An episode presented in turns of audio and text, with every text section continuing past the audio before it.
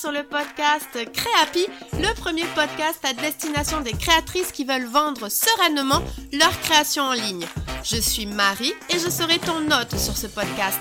Ma mission T'accompagner sereinement et dans la bonne humeur pour le développement de ton activité en ligne afin que tu deviennes une créatrice happy et que tu puisses vivre de ta passion.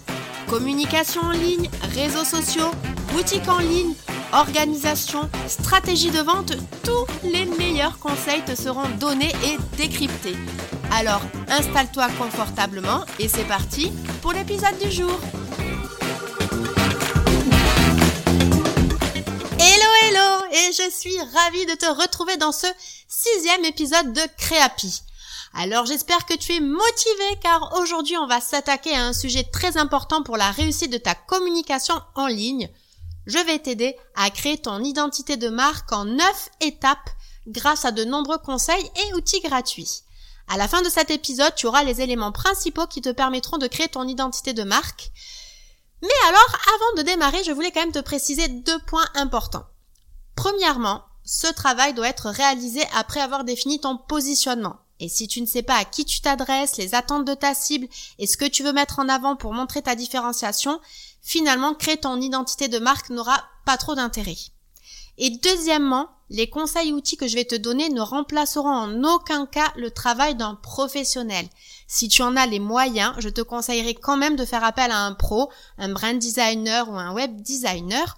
Cependant, si tu n'as pas les moyens, ou en tout cas pour commencer, alors cet épisode est fait pour toi. Il est également fait pour toi si tu trouves que tes communications ne sont pas assez impactantes ou cohérentes entre elles, que tu n'es pas assez mémorable, que tu ne marques pas assez les esprits de tes clients et de ton audience. Et donc du coup, peut-être que tu penses ton temps à faire, refaire, défaire tes différents visuels et que ça ne te convient jamais. Et c'est justement car il te manque un cadre pour tout ça, c'est cette fameuse identité de marque. Mais alors qu'est-ce que c'est concrètement? L'identité de marque, elle regroupe les différents éléments graphiques, mais pas que, tu verras plus loin, qui permettent d'identifier ta marque ou ton entreprise. En fait, c'est ta signature en quelque sorte. L'identité de marque, c'est un élément clé de ta stratégie de communication car c'est souvent le premier point de contact que tu vas avoir avec ton audience. C'est elle qui va permettre de connecter avec ton audience et de voir si cette dernière s'identifie à ta marque et peut donc devenir un potentiel client. Ok, alors voici ce que nous allons voir et les neuf étapes de création de ton identité de marque. Premièrement, nous allons regarder donc ta planche de tendance, que l'on appelle aussi le mood board.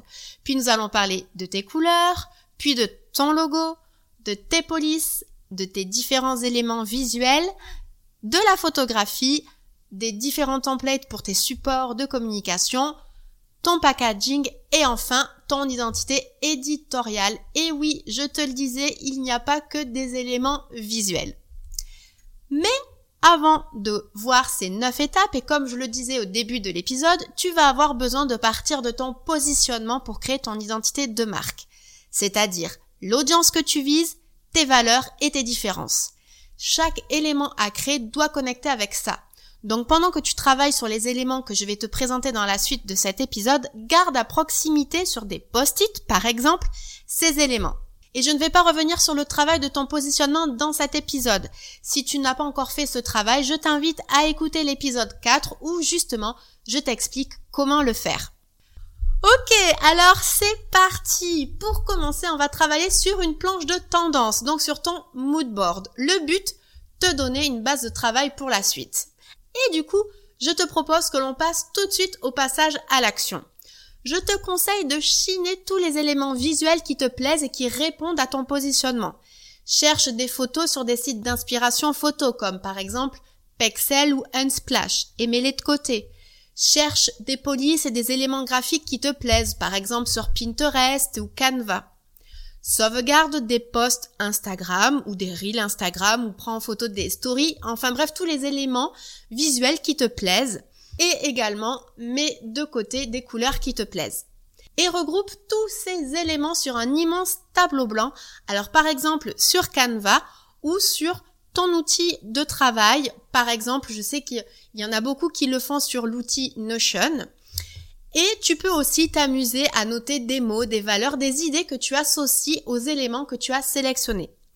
Ce moodboard sera vraiment le point de départ de ton identité de marque. Ok, donc maintenant on va passer à la définition des couleurs de ta marque. Alors ce seront aussi bien des couleurs pour ton logo que pour tes supports de communication ou pour ton packaging. Le but est de retrouver les couleurs que tu auras choisies partout pour rappeler le sentiment d'appartenance à ta marque et pour que tu restes mémorable. Alors quelques petits conseils et outils pour t'aider à choisir tes couleurs. En général, il est recommandé d'utiliser entre 3 et 7 couleurs qui peuvent par exemple être réparties comme suit.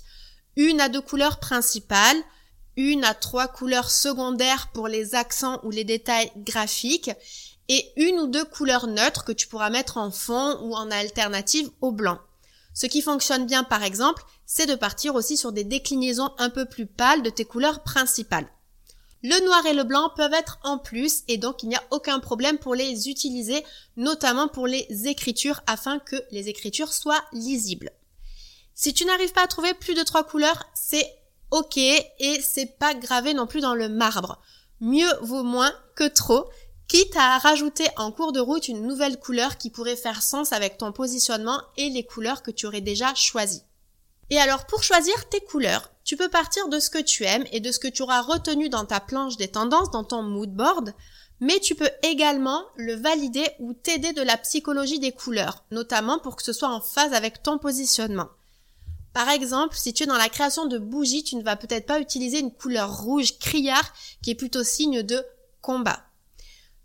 Concernant la signification des couleurs, tu peux les retrouver sur de nombreux sites web en cherchant psychologie des couleurs dans ton moteur de recherche préféré.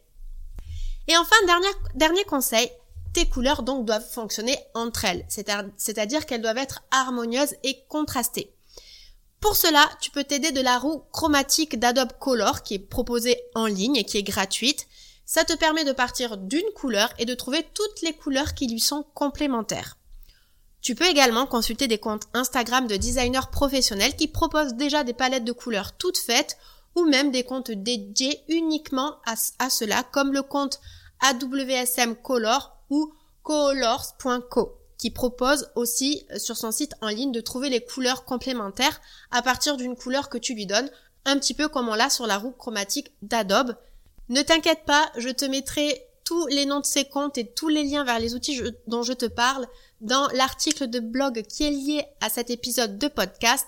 Le lien vers l'article de blog sera dans les notes de l'épisode. Ok, alors avec l'aide de ces conseils, maintenant pour ce passage à l'action, je te demande donc de sélectionner tes 3 à 7 couleurs et de les mettre de côté sur Canva par exemple. Tu peux les mettre toujours sur ton moodboard ou tu peux créer un nouveau fichier sur Canva pour venir y mettre tous les éléments qui seront propres à ta charte graphique parce que finalement c'est ça qu'on est en train de définir. Et d'ailleurs maintenant on va passer donc au troisième élément que tu attendais peut-être depuis le début mais j'ai fait exprès de n'en parler que maintenant car l'étape des couleurs était nécessaire pour définir aussi ce nouvel élément et il s'agit donc de la création de ton logo.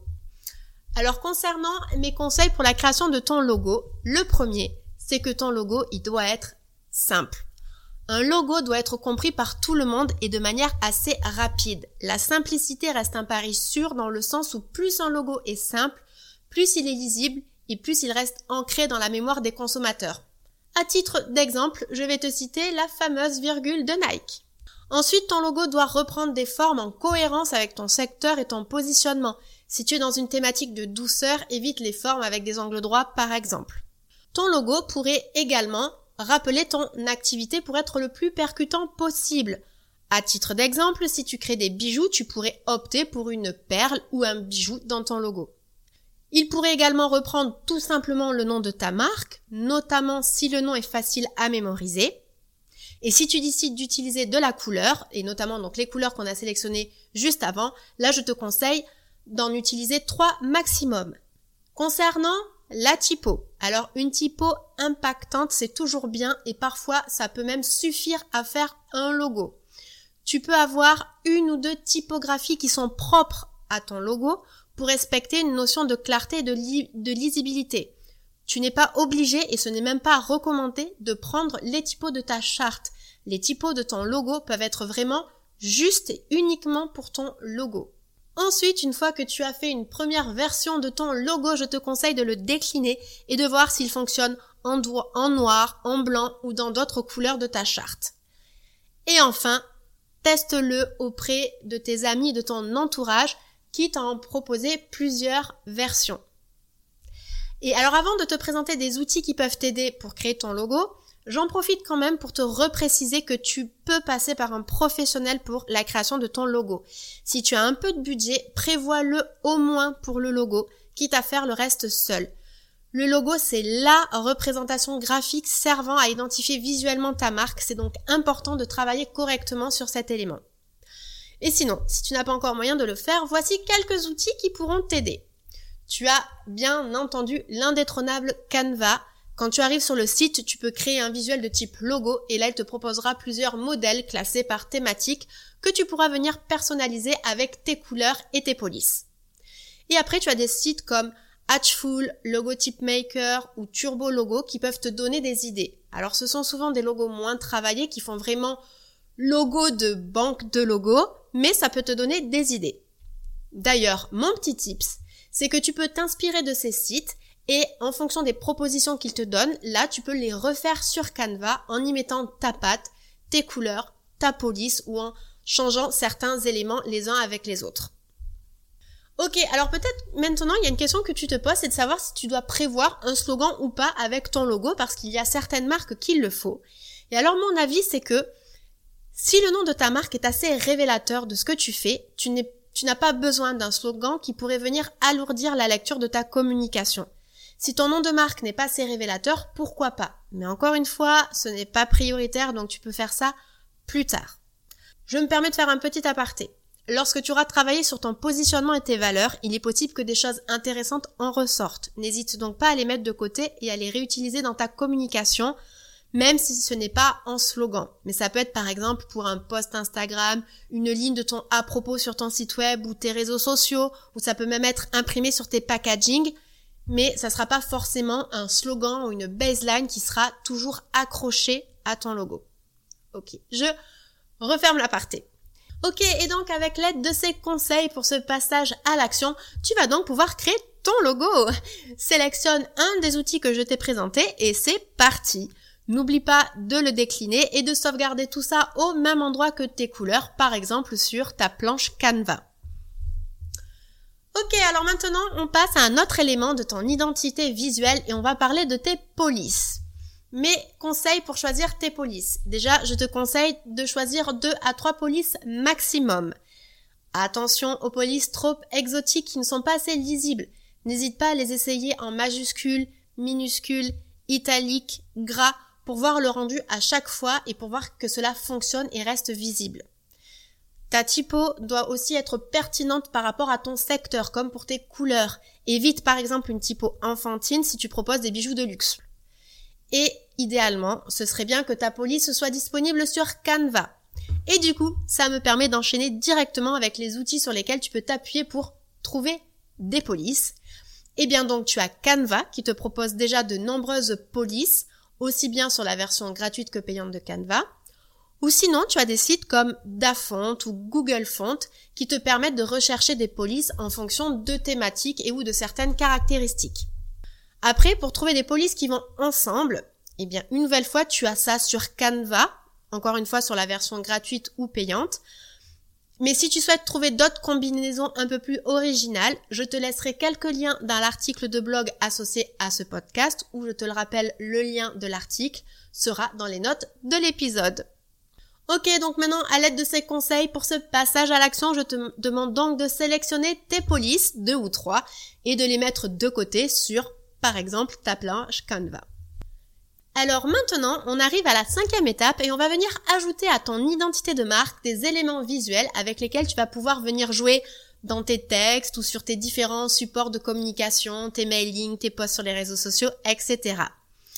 Alors je te conseille d'essayer d'utiliser toujours les mêmes visuels pour renforcer encore plus l'univers de ta marque et ses valeurs. Tu peux te laisser un peu de liberté et de nouveauté, mais attention de ne pas trop te disperser.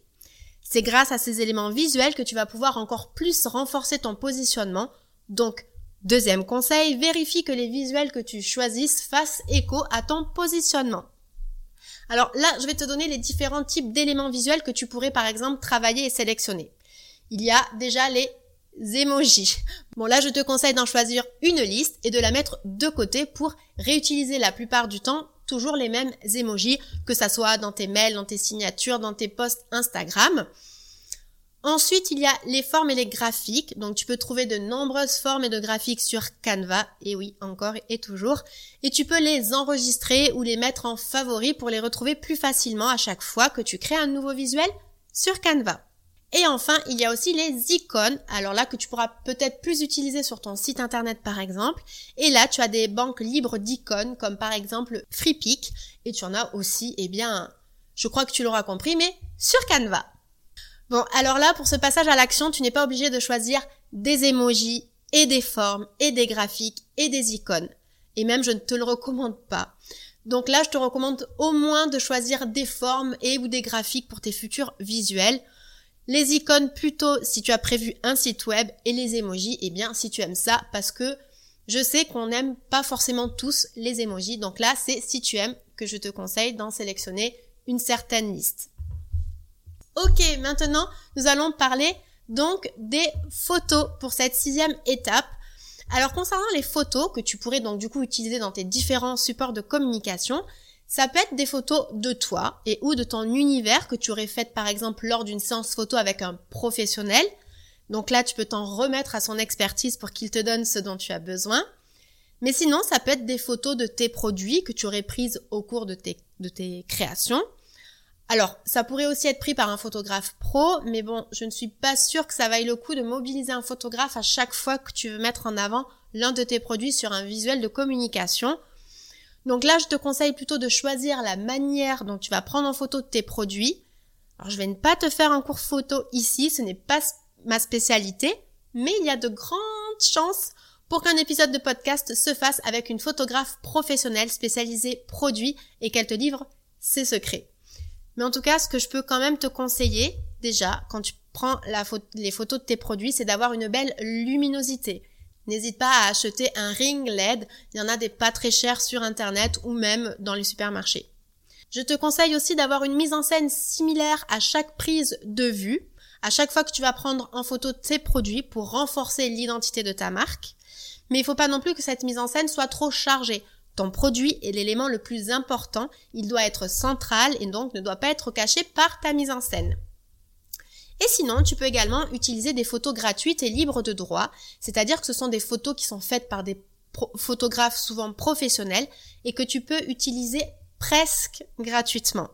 Alors je dis presque, car ce sont des photos que tu peux donc trouver sur des sites sans payer ni même t'inscrire, mais par respect pour le travail du photographe, il est recommandé de les citer. Tu peux par exemple les citer sur ta page mention légale de ton site internet et aussi dans la description de tes posts Instagram. Alors du coup sur le papier c'est intéressant mais moi j'y vois quand même deux, inconvénients. C'est que déjà premièrement les photos ne sont pas du tout personnalisées ni sur toi ni sur tes produits. Ce sont des, des photos, tu peux très bien trouver par exemple si tu fais des bijoux, des photos de bijoux mais ça ne sera pas du tout ton bijou, celui que tu as créé, celui que tu vends. Et souvent, deuxième, deuxième inconvénient, c'est que l'on voit toujours un peu les mêmes styles de photos et on peut voir à 10 km quand même que ce sont des photos libres de droit. Du coup, pour ça, je te conseille d'essayer de trouver des photos que l'on ne voit pas de partout. Donc quand tu arrives sur les sites que je vais te laisser qui te mettent ces photos libres de, droit, n'hésite pas à scroller, ne t'arrête pas aux euh, cinq premières photos, n'hésite pas à scroller, à sélectionner une photo, aller en chercher une autre associée, etc. Évite aussi les photos qui sont trop professionnelles, qui sont souvent trop commerciales et qui manquent d'authenticité. Souvent, elles sont presque trop parfaites. Les couleurs ressortent énormément, où il y a vraiment des filtres. Voilà, ça se voit quand même assez euh, vite que c'est des photos trop commerciales. Et tu peux également trouver aussi des photos, ça c'est ce que je te conseille, c'est de trouver des photos qui sont dans tes couleurs. Et justement, la petite astuce avec les deux outils que je te conseille, qui sont Unsplash et Pexel, en fait, ce sont des sites qui proposent des photos libres de droit et tu peux filtrer tes recherches de photos par couleur en mettant exactement les codes couleurs de ta marque. Et donc là, encore une fois, tu renforces l'univers de ta marque grâce à des photos qui sont dans ton univers graphique. Donc là, pour ce passage à l'action, choisis donc les styles de photos que tu souhaiterais faire. Je ne l'ai pas précisé, mais ça peut se combiner. Et donc pour les photos du photographe, si tu les as déjà faites, mets-les dans ton dossier de charte graphique ou sur ta planche Canva. Si ce n'est pas fait et que tu souhaites prendre rendez-vous avec un photographe, eh bien, n'hésite pas à prendre rendez-vous avec un photographe. Ensuite, pour tes photos produits, note la mise en scène que tu vas faire, fais un test et sauvegarde tout ça au même endroit que tes couleurs et tes polices. Et pour les photos libres de droit, sélectionne-en quelques-unes et sauvegarde-les encore une fois, donc dans, soit dans le dossier où tu as mis tes couleurs, tes polices ou toujours sur ta planche Canva. En fait, je pense que tu l'as compris, mais le but c'est de tout regrouper au même endroit pour que dès que tu aies besoin de créer un visuel, tu ailles dans ton dossier ou dans ta planche Canva et que tu retrouves tous les éléments que tu auras déjà sauvegardés, recherchés, chinés, sélectionnés, etc., etc. Ok, alors maintenant pour cette, septième étape, alors maintenant qu'on a défini les principaux éléments visuels de ta marque, c'est l'heure de les mettre en musique et de voir ce que cela va donner sur de réels supports de communication. C'est là aussi où on va pouvoir venir réajuster des choses, aussi bien sur les couleurs que les éléments visuels, que les typos, etc., etc. Le but va être de définir des modèles pour tes différents supports de communication. Tes posts sur les réseaux sociaux, tes mailings, tes cartes de visite, tes supports PDF, bannières de site internet, pour voir ce que ça donne et bien vérifier que ce soit en phase avec ton positionnement.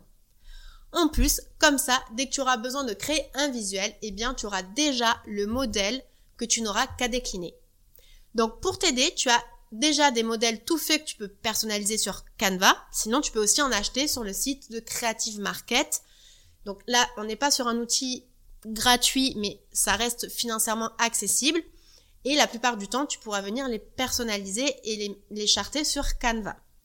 Du coup, pour ce passage à l'action, je te conseille d'identifier tes supports de communication et de créer un modèle de visuel à partir des éléments que l'on a vus jusqu'à présent. Par exemple, si tu décides de publier sur les réseaux sociaux, tu peux prévoir un ou plusieurs modèles de visuels de posts LinkedIn, Insta ou Facebook selon les réseaux sociaux que tu as choisis. Si tu souhaites créer une newsletter, tu peux créer le modèle de ta newsletter. Même si tu mets du faux texte de Lorem Ipsum, c'est pas grave, au moins tu auras déjà la base, tu auras déjà le look de ta, de ta future newsletter. Et bien entendu, garde précieusement tous ces modèles, par exemple, sans grande surprise, sur Canva. Alors maintenant, pour cette huitième étape, alors là, on est, on est sur un, élément plutôt optionnel puisque l'on va parler de packaging. On va pas parler de l'emballage, mais du packaging. Alors tu ne seras peut-être pas encore dans ce cas-là, mais à l'avenir, ça peut quand même te donner des pistes de réflexion. Alors sur ce sujet-là, je ne suis pas experte non plus et je laisserai dans un prochain épisode de podcast la parole à une experte du sujet, mais je peux déjà te donner quelques conseils. Pour ton packaging, reprends les codes de ton identité de marque, c'est-à-dire tes couleurs, tes visuels, tes typos. Mais tu peux également aussi amener des informations en plus. Par exemple, comment on peut utiliser tes produits. Ça peut être noté sur le packaging ou tu peux raconter ton histoire, une petite anecdote, une histoire personnelle, sans en mettre trop non plus. Il faut que le packaging donne envie d'être lu et donc les informations doivent être mesurées. N'oublie pas non plus de mettre tes coordonnées, ton site web et le nom de compte sur tes réseaux sociaux. Tu peux aussi, pourquoi pas, proposer un packaging double usage ou réutilisable. Par exemple, ça peut être un packaging donc qui enferme ton produit, mais il peut très bien être réutilisé pour être support de bougie par exemple, ou enfin voilà. Là, je laisse libre cours à ton imagination. Tu auras beaucoup plus de créativité que moi là-dessus. Bien entendu, ce packaging doit protéger le produit et faciliter son transport, même si tu as en plus un emballage. Et également, fais attention à tout ce qui est légal, notamment pour les produits alimentaires et de beauté, notamment si tu vends en supermarché. D'ailleurs, si tu décides de vendre en supermarché, le packaging doit donner envie au premier coup d'œil. Comme sur les réseaux sociaux, on n'a que quelques secondes pour attirer l'œil du client et se différencier des autres. Donc essaie de travailler des formes ou des informations originales tant que cela respecte ton identité, bien entendu. Alors même si c'est optionnel, pour ce passage à l'action, tu peux déjà t'amuser à poser sur papier ou sur ton ta planche Canva comment tu vois le packaging de tes produits et le jour où tu seras prête, fais-moi signe, je saurai te conseiller quelqu'un. Car là aussi, sur ce sujet, comme on touche vraiment aux produits, à de l'impression 3D, à même des informations légales, je te recommande fortement de passer par un professionnel. Ok, et donc là on arrive à la neuvième et dernière étape et on va donc terminer avec le dernier élément de ton identité de marque qui est d'ailleurs une très belle intro pour l'épisode de la semaine prochaine. Je n'en dis pas plus.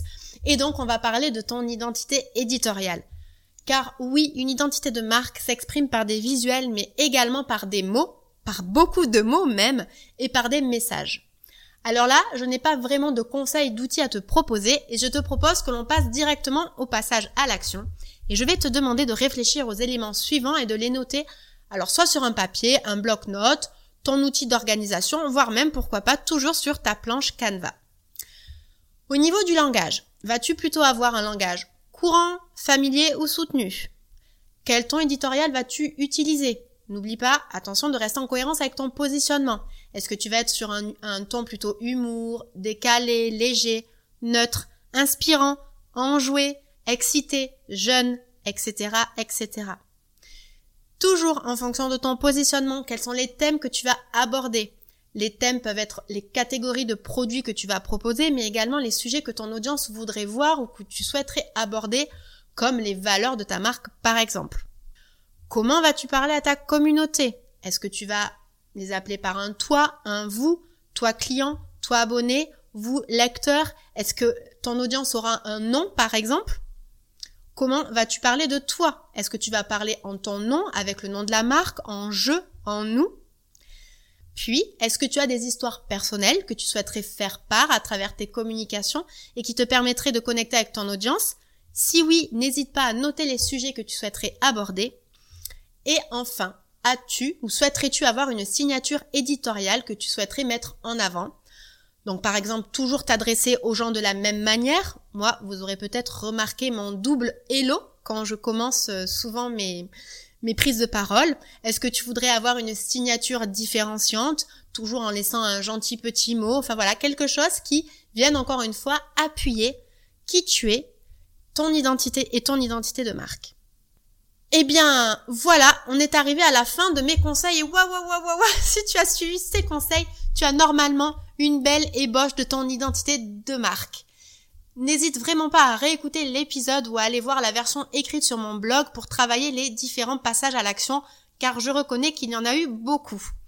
Et je répète donc ce que l'on a vu pour ton identité de marque. Nous avons donc travaillé sur ton mood board, puis sur tes couleurs, ton logo, tes polices, tes éléments visuels, tes photographies, tes templates pour tes supports de communication, ton packaging et enfin ton identité éditoriale. J'espère sincèrement que ça a pu t'aider et surtout que ça t'aidera pour tes actions futures de communication. J'ai vraiment pris beaucoup beaucoup de plaisir à préparer et à te livrer cet épisode qui est plus technique que d'habitude et du coup peut-être un petit peu plus long, mais en tout cas, je pense que c'était nécessaire qu'on décrypte un petit peu tout ça ensemble. En tout cas, si tu as trouvé cet épisode intéressant et que tu souhaites le soutenir, n'hésite pas à laisser un 5 étoiles au podcast ou à t'abonner en fonction de la plateforme de podcast sur laquelle tu m'écoutes. Ça aiderait grandement le podcast. La semaine prochaine, on parle de stratégie de contenu et j'ai une nouvelle fois trop trop hâte de te retrouver pour cet épisode. D'ici là, je te souhaite une bonne journée, soirée, nuit, selon quand tu m'écoutes et je te dis à très vite dans le prochain épisode. Salut